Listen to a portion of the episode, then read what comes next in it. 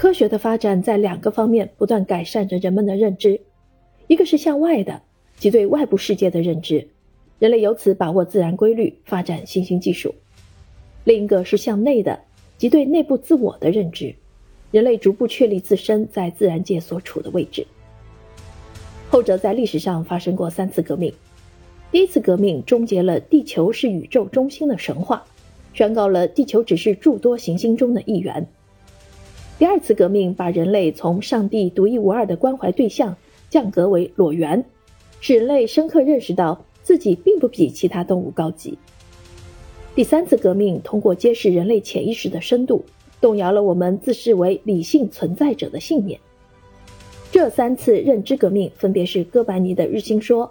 达尔文的进化论以及弗洛伊德的精神分析，《深解地球》一书的作者马丁·拉德威克认为，除三次革命之外，还有一次革命应该和他们记录到一起，那就是构建人类赖以生存的地球的深度历史。这场革命极大拓宽了地球及宇宙的时间尺度，马丁·拉德威克称之为第四次重大革命。纵观哥白尼的日心说、达尔文的进化论和弗洛伊德的精神分析引发的三次认知革命，其实是对人类自恋的三次打击。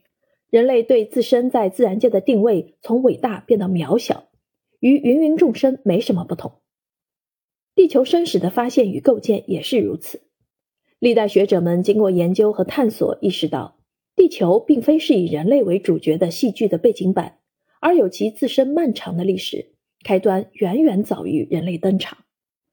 地球自身的历史复杂且漫长，全球冰期多次出现，陆地也经历了碰撞和分离。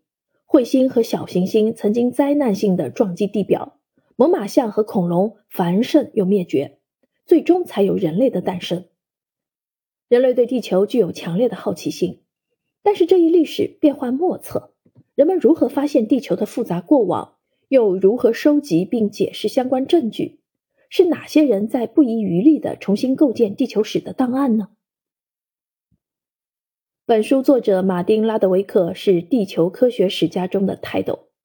这部插图丰富、引人入胜的著作凝结了其毕生心血和理论大成。尽管地球史的时间跨度漫长到不可思议，但作者从人类对地球史的早期想象。从容地讲到如今的科学发现，证明了这个扣人心弦的故事具有永恒的价值。